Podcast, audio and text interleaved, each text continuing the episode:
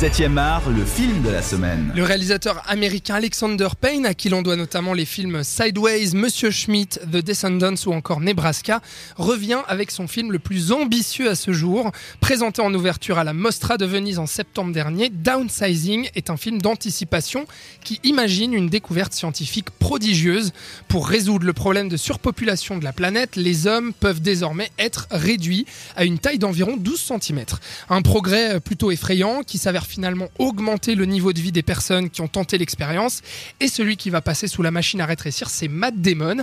Pour ce premier euh, débat de 2018, euh, on embrasse notre cher Robin euh, qui est absent ce soir, mais je reçois Florian Pouplin, qui est donc réalisateur, et puis plutôt client du travail d'Alexander Payne. Oui, c'est Ah ça oui, que tu m'as dit. Client, oui, complètement. Ah, c'est Oui, pour ça que je t'ai invité, euh, d'ailleurs. J'adore Payne depuis. Depuis, ses débuts Depuis ses j'ai pas vu ses deux premiers films, mais depuis cette. Enfin voilà. D'accord, depuis un petit moment quoi. Voilà, Bon, d'a- ouais, D'ailleurs, euh, ça fait un petit moment que Alexander Payne réfléchit à ce projet de downsizing. Apparemment, ça fait depuis Hmm. 2004. Euh, c'est d'ailleurs à ce moment-là qu'il a commencé à l'écrire parce qu'il pensait à le réaliser juste après Sideways. Mais finalement, bah, ça s'est avéré un petit peu plus compliqué. Fallait trouver des financements. Puis au niveau de l'écriture, bon bah voilà, avec un sujet pareil, c'est quand même assez ambitieux. Euh, et du coup, il s'est dit, je vais faire d'autres films avant. C'est pour ça qu'il a fait The Descendants et Nebraska. Et puis maintenant, le revoilà. Ça y est, avec euh, ce projet-là, il a réussi à lever environ 60 millions pour ça. Matt Damon, Christophe Waltz, etc. au casting. Mhm. Donc ça y est, euh, c'est quand même une idée originale et assez euh, ambitieuse. En tout cas, ça promet sur le papier, Florian. Oui, ça promet. Moi, ce qui m'a surtout le, assez, assez étonné, c'est que c'est. Même s'il parle des mêmes thématiques, le traitement est totalement différent. Parce que d'habitude, c'est quand même des drames qui parlent de la famille, souvent. Ouais. Et là, ça reste un, un drame quand même, mais il y a tout un côté euh, aventure et humour surtout.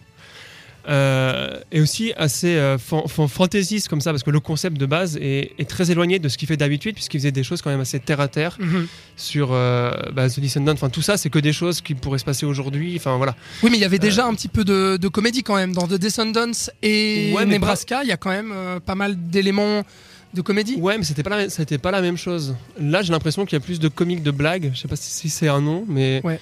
En tout cas, vois, moi, ça m'a pas trop fait rire, des blagues. mais- Alors, moi, j'ai beaucoup ri à certains trucs. Ah ouais, À comme certains quoi trucs bêtes. Je me rappelle pas comme ça, mais. Quelques trucs bêtes qui t'ont fait mais, marrer. euh, non, mais moi, j'ai, trouvé ça plus drôle, plus, plus facilement drôle. C'était de l'humour beaucoup plus accessible. Euh, alors que l'humour qu'il avait avant, je le trouvais un peu plus euh, sarcastique ou un peu plus philosophique, Ouais. entre guillemets, tu vois un peu. Euh, là, en tout cas, je trouve que c'est un film qui est beaucoup plus grand public que Oui, tous les, ah bah, que tous les films qu'elle a fait avant. C'est pour ça que ça m'étonne. J'avais aucune idée qu'il avait commencé ce projet en 2004. Ouais, ça fait un moment. Et c'est hein. pour ça que ça m'étonne parce que je trouve que ça, je trouve que ça, ça change de tout ce qu'il a fait avant. Hum, hum, D'un point de vue forme, le fond reste toujours la même chose, hum. enfin traité de manière voilà. Mais le fond est beaucoup plus accessible et je, et je pense qu'il a des chances de beaucoup plus marcher auprès du public que des critiques. Enfin, c'est la preuve, c'est que c'est ce qui est en train de se, de se passer. Bah non. C'est que les critiques un- ne l'aiment pas. Ah oui, mais c'est un échec aux États-Unis, hein. Ah un échec Ouais, commercial, aux ouais. Euh, voilà. Toi, tu penses, tu penses que ça peut marcher ici en Europe? Ouais, je pense. Enfin, moi, je l'ai beaucoup aimé. Du, du coup, euh, qui marche pas, ça m'é- ça m'étonne un peu, mais qui marche pas aux États-Unis, ça m'étonne moins. Ouais. Parce que ces films n'ont jamais vraiment marché Mm. aux États-Unis, si tu veux. C'est le genre de cinéaste qui fait des films d'auteurs qui parlent plus aux Européens. Je veux pas dire qu'on est plus intelligent que les euh, Américains et tout, mais on a une culture cinématographique plus auteuriste qu'aux États-Unis. Ouais, tout à fait, ouais. Voilà. Mm. Et donc celui-ci, du coup, ne n'est pas auteuriste, je trouve. D'accord. Comment, fait. comment ça fonctionne? Parlons justement de, de cette mise en place de ce concept de rétrécissement, Mhm. euh, la mise en place de l'intrigue. C'est assez malin quand même, euh, cette première partie. Comment ça se présente euh, Comment on pourrait dire à l'auditeur euh, qu'est-ce qu'on voit? Qu'est-ce qu'on voit? Alors, le concept est très simple. Enfin, le- vu que le concept est très fantaisiste, excusez-moi, parce que enfin, c'est quand même, euh, il faut avoir l'i- l'idée de rétrécir des gens à 12 cm. il, faut, il faut déjà le faire, Ouais. je veux dire euh, physiquement.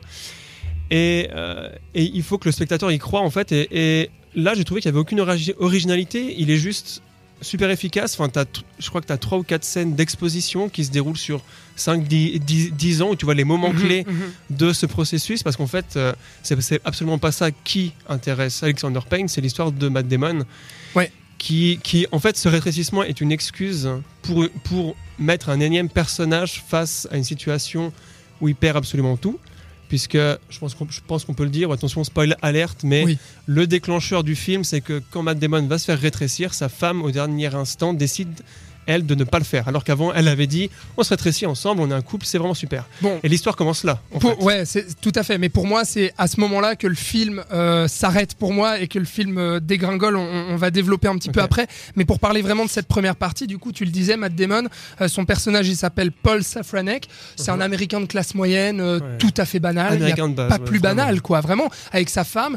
Et puis finalement, ils se disent bon, c'est vrai que notre vie, on a un peu une, une routine, on s'emmerde, on a peut-être un peu de mal à, à arrondir les fins de mois. Et puis là, il y a ça qui se pose devant eux. Donc au-delà du progrès euh, technologique et scientifique qui pose, c'est-à-dire, euh, voilà, on va rétrécir des humains Mhm. pour sauver la planète, il y a aussi le fait que ça va permettre aux gens de vivre mieux. C'est ça tout le truc, c'est-à-dire que la classe moyenne va pouvoir, parce que t'es petit, donc du coup, t'as besoin de forcément moins d'argent Mhm. pour construire, parce que pour construire une belle villa, c'est une maison de poupée en fait. C'est Mhm. ça qu'il il faut se rendre compte de ça. Pour manger, Pour si t'achètes une Ouais. baguette de pain, t'as à manger pour la semaine, quoi. Voilà. Donc euh, c'est un peu, c'est un peu Et ça vraiment le concept. D'ailleurs, ce qui est assez intéressant, c'est que euh, la toute première scène enfin, veut dire que ça va sauver l'humanité et c'est très vite rattrapé par le côté matérialisme, matérialiste Ouais. de l'homme, de l'américain en tout cas, puisque là, on- ça se passe aux États-Unis. Euh, et qui va préfigurer tout ce qui va se passer après. C'est que et c'est très étonnant parce, enfin, et c'est très révélateur parce que dans la deuxième scène, quand il y a un grand colloque où ils présentent leur grande invention, ils disent que leur institut a été créé par la femme de l'inventeur du gaz moutarde, qui culpabilisait d'avoir inventé ça. Et ce qui est marrant, c'est qu'en inventant le fait de devenir petit, il va se passer exactement la même chose, moins directement parce qu'ils vont pas buter des gens en les Ouais. rétrécissant. Mm. Et euh, j'ai trouvé que Payne était assez clair dès le début avec ça et qu'il le développait très bien après. C'est que cette invention est juste une utopie, est une fuite en avant pour trouver une solution qui en fait n'en est absolument pas une, qui va faire empirer les choses finalement. Ouais. Et là est toute la morale et tout le message de ce film, c'est qu'il Ouais. faut réparer ce qu'on a ici et pas essayer de trouver autre chose ailleurs, puisque ça, Et qu'il ça, faut, ça risque de foirer aussi. quoi. et qu'il faut quand même euh, penser avant tout à l'écologie et au- à la survie de la planète et à la communauté plutôt que de penser euh, à son petit nombril. C'est un peu ça. Mais Ouais, ouais. revenons sur le rétrécissement. Il y a Ouais. cette scène. Tu veux en parler Oui, je peux en parler. Vas-y. La parle. scène de rétrécissement, parce que euh, le début, il est sympathique, c'est-à-dire que oui, on te présente quand même avec le scientifique qui va faire cette conférence, où au début, il est caché sous une boîte, puis on va ouvrir la boîte, et là, il va apparaître petit devant tout le monde. Mhm. Là, déjà, je trouvais qu'il y avait un, des petits problèmes de cohérence, parce que moi, je m'imagine à la place des gens à cette conférence, tu vois apparaître un mec qui fait 12 cm devant tes yeux, il y a un moment donné où tu débloques quoi. Moi franchement je pense que je vois ça, je pète un câble. Et eux ils étaient juste là, ah oui, oh c'est beau, c'est chouette. La euh, différence, enfin, c'est que toi, tu n'es pas un scientifique qui travaille sur des trucs depuis 40 tu ans. d'accord, Ouais, mais, voilà. mais quand même quoi. Je comprends. Alors moi, en tant, que- j'imagine que que, c'est choquant. Moi, j'ai trouvé que c'était assez bien amené. Ok. J'ai été quand même étonné parce que j'étais là, putain, ils sont vraiment petits quoi. Ouais. Ils auraient pas pu faire Ah, genre tout petit, ouais. 45 cm Ouais. au lieu de 12. Euh, mais non, moi j'ai- assez vite été client du concept en tout cas. Ouais, il y, a- il y a cette scène de rétrécissement où justement euh, Matt Damon va se faire euh, raser la tête, les Mhm. sourcils, tout, etc. Là, co- c'est cohérent. hyper ça. cohérent. Ça, c'est la meilleure scène du film. tout. Puis c'est super bien mis en scène aussi, Mhm. quoi. Parce que euh, ces tout petits êtres se font manipuler par les grosses mains euh, des infirmières qui vont les placer dans des lits, etc. Enfin, là, tout de suite, je me suis dit, ça y est, là, le film, il prend l'envol Mhm. espéré qu'on avait vu dans la bande-annonce. Et après, euh, qu'est-ce qui se passe Euh, Avant d'en parler, juste quand même les effets spéciaux, peut-être, euh, là-dessus, parce que au niveau du rétrécissement, t'en as pensé même quoi pas senti qu'il y avait des effets. vrai Donc, si tu veux, le seul effet spécial que j'ai ressenti, c'était le feu dans une des scènes de fin où tu vois que c'est un faux feu. Ah. C'est le seul que j'imaginais bien Au qu'il y niveau avait du des effets rétrécissement spéciaux. visuel, Je trouve euh, que ça marche super bien. Visuellement, moi, j'ai pas vu trop de différence. Puis ben non. Mais Mm, j'étais mm. sûr qu'il y avait. Enfin, tu vois, parce qu'ils Mm, n'ont pas rétréci Matt Damon en vrai. Ouais. On vous rassure. Ouais. Mais euh, non, non, j'ai trouvé ça t- techniquement euh, et visuellement très bien fait. Pourquoi pas toi? Ça va, enfin pas, pas plus que ça, mais je, je trouvais ça assez correct dans le sens, j'y croyais quoi, je croyais quand même ouais, au voilà. truc et puis je, Mhm. me, je me laissais porter. Et puis on Mais- arrive maintenant, euh, après cette scène de rétrécissement justement, bah spoiler alerte une nouvelle fois, mais tu as déjà spoilé le truc, c'est-à-dire que euh, Matt Damon va se faire rétrécir avec sa femme Mhm. et puis ils doivent être séparés, les hommes et les femmes d'un côté, euh, pour se faire voilà tondre, etc., Mhm. rétrécir. Et puis sa femme va abandonner avant même de se faire rétrécir parce qu'elle va euh, avoir un gros coup de flip. Donc ça c'est tout à fait cohérent, c'est-à-dire qu'on peut imaginer très bien que il faut savoir, une fois rétrécis, les hommes ne peuvent plus regrandir. C'est Exactement. ça qu'il faut placer aussi euh, aux, aux auditeurs pour qu'ils se représentent bien le truc. Et du coup, la femme abandonne et Matt Damon se retrouve rétréci, seul, comme un con, sans sa femme. Dans une énorme maison. Dans une énorme maison. Euh, donc une maison de poupée du coup, Oui, mais, oui, mais mais dans une lui, énorme ouais. maison pour lui, une énorme villa, il se dit du jour au lendemain il est hyper riche, etc. Et il se retrouve hyper seul. Mhm. Donc Alexander Payne va insister un petit peu sur ce- cette solitude, cette euh, dépression, euh, voilà, parce que finalement le couple va se casser. C'est-à-dire que c'est plus possible. Une, une femme Oui, grande ne peut plus être en couple avec un, un petit gars de 12 cm. Et moi j'ai eu un gros problème à ce niveau-là, c'est que je me suis dit mais euh, Là, on revoit plus du tout la femme, Kristen Wiig. On ne la Mhm. revoit plus du film et c'est passé aux oubliettes. Alors que pour moi, ça aurait été déjà un arc narratif très intéressant à développer. Parce que je sais pas, un couple comme ça, marié depuis tant d'années, il y a quand même de l'amour, il y a quand même une vie, il y a quelque chose qui peut pas être balayé en deux secondes parce qu'il y a le rétrécissement. Enfin, tu vois ce que je veux dire? Bon, il y a quand même une ellipse de un an entre le moment où il est où il Oui. est rétréci et aussi, euh, enfin, ils n'ont pas une si longue relation. Ils sont certes mariés, mais il y a une ellipse de 10 ans entre la entre sa mère et le fait qu'il soit marié. Bref, je vois ce que on va on va pas pinailler Mm. sur combien de temps est passé entre Oui. chaque truc. Je vois ce que tu veux dire. Euh, euh, moi, bizarrement, j'ai très bien compris qu'Alexander Payne ne voulait pas parler de ça, que Mm. c'était juste un ressort narratif. Ouais. Euh, alors oui, il aurait pu l'exploiter comme il aurait pu exploiter mille autres pistes. Euh, mais je trouve qu'il il enchaîne assez bien et assez rapidement sur autre chose. Donc euh, l'histoire du de, de Christophe Waltz. En Bah fait, alors, vas-y, Ce- raconte-nous ce un peu. personnage arrive assez rapidement ap- après ça. Raconte-nous un peu qu'est-ce qui se passe. complètement oublier euh, la femme. Bah, en fait, là, j'avoue aussi qu'il y a des ressorts qui sont un peu euh, Un peu grossier. un peu gros, grossier. Ouais. Bah, donc genre là, un an se passe, il ne vit plus dans sa grande maison, mais il est dans un appartement, dans un immeuble. Euh, où il a un voisin qui fait beaucoup de bruit au-dessus de lui parce qu'il fait des fêtes. euh, Et c'est Christophe. Waltz. Et c'est donc euh, Christophe Waltz qui joue toujours de la même façon. Qui est un riche norvégien. Norvégien, allemand, je pense Al- plutôt. allemand? Ah oui Je sais pas, je sais plus. Bref, on s'en fout. Ouais. Qui fait des fêtes. qui fait des fêtes et à un moment Matt Damon va aller voir parce que bah, il peut pas pioncer enfin je sais plus pour quelle excuse il y va et là il prend de la drogue et il est tout heureux parce qu'il prend de la drogue et tout et il découvre et il découvre que le lendemain il y a une équipe de ménage qui vient la laver Ouais. et dans cette équipe de mé- ménage il y a une vietnamienne alors attention parce qu'il y a toute une backstory là il y a une vietnamienne qui avait été forcée d'être rétrécie dans une prison au Vietnam Ouais. et qui avait voulu immigrer aux États-Unis dans, une, dans un emballage de télévision. D'ailleurs, c'est assez glauque ce passage. Parce qu'ils étaient 14 et c'est la seule qui a genre. euh, Oui, ouais, non, c'est bizarre. Et finalement, elle finit là, donc à faire des ménages. Et c'est à ce moment-là où en fait. Tu comprends que euh, cette invention euh, de rétrécir n'a que fait augmenter le, le gros fo- fossé inégalitaire entre les riches et les pauvres, Tout à fait. puisqu'on découvre qu'il y a un semblant du Mexique, entre guillemets, c'est clairement le Mexique avec la frontière américaine, Mhm. qui existe où plein de gens excessivement pauvres vi- vivent. Il y a même des gens qui meurent comme ça. Enfin, c'est vraiment. euh, Donc il y a une satire, horrible. il y a une satire de l'Amérique Ouais, ouais. clairement qui est posée, euh, qui pour Voilà, moi est faite ouais. vraiment avec les gros doigts, surtout que cette réfugiée vietnamienne, elle est jouée par l'actrice Hong Cho, euh, qui va vraiment me parler comme ça. T'es Ouais. vraiment avec Ouais, l'accent euh, vraiment vietnamien poussé? C'est toi faire ça, monsieur? Euh. C'est un scandale quoi. Moi tu je n'en trouves pouvais plus. J'étais là, mais c'est une caricature. C'est pas possible qu'on fasse ça encore euh, aujourd'hui. Et pourtant, je suis pas le mec à crier euh, au, au- au racisme ou au stéréotype euh, Uh-huh. toutes les deux secondes. Mais là, vraiment, je me suis dit, c'est pas possible, les gars. Quoi. Elle, elle est réduite à quoi cette réfugiée? Surtout que il y avait quelque chose de développant, de- d'intéressant à développer, pardon, à ce moment-là. Que Alexander Payne touche à peine du doigt, c'est, je sais plus si tu te souviens, cette scène dans un bar où il y a un bourré avant que Matt Damon Oui, oui, rétrécisse. Il y a un bourré Ça, ça qui- voilà, qui dit quoi? Qui dit, eh, mais vous allez voir, de toute façon, les, les grands et les pouvoirs de- en place Mhm. vont se servir du rétrécissement humain pour dominer le monde et pour dominer Mhm. les gens rétrécis. Et moi, j'y ai pensé tout de suite. Je me suis dit, franchement, moi, demain, il y a des mecs petits. Je me dis, Ouais. mais il y a un moment, il y a des grands qui vont les piétiner. Enfin, je veux dire, il suffit juste, c'est des fourmis, quoi. Il suffit vraiment de les écraser avec ton pied. Ils meurent, les mecs. Donc, je me dis, là, il y a vraiment une dualité à affronter les vrais humains des humains rétrécis. Il le fait absolument pas. Il écarte ça complètement. Mhm. Et tout ce sujet politique, il l'écarte aussi complètement. Il l'enterre même. Mhm. Et pourtant, il y a Parce cette réfugiée vietnamienne, c'est-à-dire que à un moment, on évoque ça où on dit.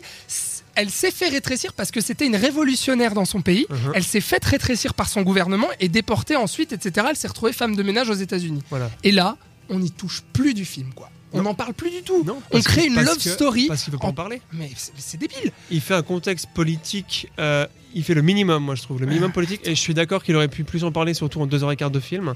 Mais, encore une fois, il veut pas parler de ça. Payne. Mais il parle de quoi alors? Il parle de la romance entre Hong Cho, l'actrice, et puis Matt Damon, quoi. C'est Non, il parle pas non plus de ça. Bah, il attends, parle le. Ah, si, tout- c'est la conclusion du film quand même. Non, la conclusion du film, c'est que Matt Damon choisit de ne pas croire en l'u- l'utopie et choisit d'être so- solidaire. Ouais, et choisit son amour truc. qui s'est créé pendant le film avec euh, ça, cette c'est vraiment secondaire. Non, non, pour moi, c'est vraiment Ah, secondaire. moi, je l'ai vraiment perçu story, comme euh, ça. hein. Ok. Ah, je l'ai Voilà. vu euh, parce Ouais, qu'à un moment, il va dans un tunnel et tout. Donc, on peut, on peut. Le on- tunnel, c'est typiquement ça. Oui. C'est mon gars, là, et là, ce qui, va, ce, qui va, ce qui va se passer dans ce fameux truc où il ne peut pas revenir parce qu'une fois que la porte ferme, c'est fini. En fait. Euh, Là, là, on, on est en On train de parler d'un truc. là, On a, parle entre nous, on là, n'a c'est pas peu- décrit, ouais, c'est ça. ouais. Euh, Qu'est-ce qui se passe du coup? Donc il y a cette Vietnamienne et puis pour faire court, à un moment il retourne en Norvège parce Voilà. qu'il y a tout ce groupe avec les scientifiques d'origine, Qui ont qui créé sont en Norvège, qui ont- voilà. Voilà. qui ont créé le rétrécissement. Et puis, euh, et puis ensuite, qu'est-ce qu'ils développent eux? En gros, ce qui se passe, c'est qu'ils se sont rendus compte que le fait de rétrécir des gens ne fonctionnait pas, que, que voilà, que les, que les, les inégalités étaient toujours là. Ouais. Donc, la seule solution qu'ils trouvent est la même, sauf que ce n'est pas de rétrécir des gens, mais il y a aussi en parallèle la fin du monde qui arrive, puisque la calotte polaire Ouais, fond pour et des encore, ouais. de mé- mé- méthane Ouais. sortent. Là, il y a le truc écolo. Euh, Et euh, on raconte absolument tout le film. hein. Désolé, euh, chers, Mais pour en euh, parler, chers on auditeurs est et chères obligé, on est obligé pour en parler vraiment. Et en fait, donc ces scientifiques décident de refaire le même concept, donc de recréer une utopie en créant un bunker euh, qui est autosuffisant pendant euh, 8000 ans. Alors là, j'étais là, mais putain, les gars. Ouais, ouais. C'est-à-dire qu'ils vont à fond dans leur trip et Matt Damon donc, décide d'aller parce qu'il veut participer à ça. Mais il se rend compte qu'il est en train de faire exactement la même chose que ce qu'il a fait avant quand il s'est ré- rétréci, c'est qu'il n'y a aucun re- re- retour. Et surtout, il a appris, grâce à cette Vietnamienne, euh, que euh, en fait la solution n'est pas dans la fuite en avant, donc dans l'utopie, Ouais. mais dans, euh, dans le fait de rester où on est, de faire avec ce qu'on a et de s'entraider en fait. Ouais. Et moi je trouve que le message est super beau et pour moi la romance n'est vraiment que secondaire. D'ailleurs la, la romance arrive un quart d'heure avant la fin. Enfin vraiment, vraiment moi la, la romance c'était genre bon il y, a une- y a une femme et un mec, il est obligé de faire qu'il y a un truc qui se passe. Pour moi, pour moi, Florian, j'ai vraiment Ouais. ressenti le truc, le, le truc du tunnel où justement il se pose. En plus, ça dure, c'est-à-dire qu'il regarde derrière lui, il se dit Mhm. qu'est-ce que je fais, j'y vais, j'y vais pas, ça dure mille ans. Et puis finalement, il décide de revenir. Pourquoi? Parce qu'il va retrouver la Vietnamienne. Non, mais je dis ça parce que le film, faut, Alors, faut le dire, le oui. film dure quand même deux heures et quart. Mhm. Et franchement, j'en pouvais plus. C'est ouais. tellement long, quoi. C'est c'est hyper long. Et moi, le gros problème que j'ai avec ce film, c'est que j'ai le sentiment d'un concept incroyable, avec tellement de choses à développer, qu'il ne développe absolument pas. Je, je sais que c'est un choix, les, Mhm. les gens qui aiment le film disent justement ça, c'est que volontairement, il y a une frustration aussi de ce qu'attend le spectateur, parce qu'Alexander Payne choisit pas la facilité dans la SF, etc. Mhm. Mais moi, franchement, je peux pas croire à son message et à toutes les grosses ficelles qu'il veut bien nous donner. Et au bout d'un moment, je me dis, mais il y a aucun, euh, comment dire, il y a aucune limite en fait qui est posée devant les personnages rétrécis. Ils ont, ils ont pas de problème avec les grands, c'est ce que je disais tout à l'heure. Mhm. Et moi, je me dis, mais c'est- c'est un problème quand tu développes une idée comme ça, que tu fais un film d'anticipation. J'y ai pas cru, je suis pas rentré dedans. Ouais, Euh, j'ai- voilà. compris que t'as Voilà. pas aimé. hein. Bon. Moi, crois que- moi oui. en fait, j'ai juste. Pour finir. Ouais, moi, je voulais juste te dire que j'ai beaucoup aimé parce que, en fait, je trouvais justement qu'il utilisait des techniques narratives hollywoodiennes, donc assez faciles, qui sont très simples à, à comprendre.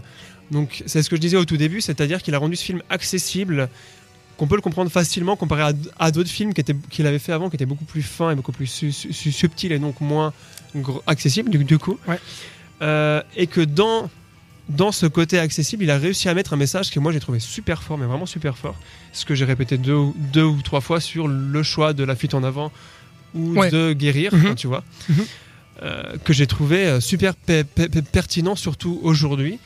Et le fait que qu'il l'ait passé par un personnage plutôt que de, comme tu l'aurais aimé, que ce soit une intrigue plus large, Oui. plus collective. Bah, sur le concept, oui. Et je trouve que ça touche plus en fait. Moi, je, moi, je trouve que ça m'a beaucoup plus touché qu'il. euh, voilà.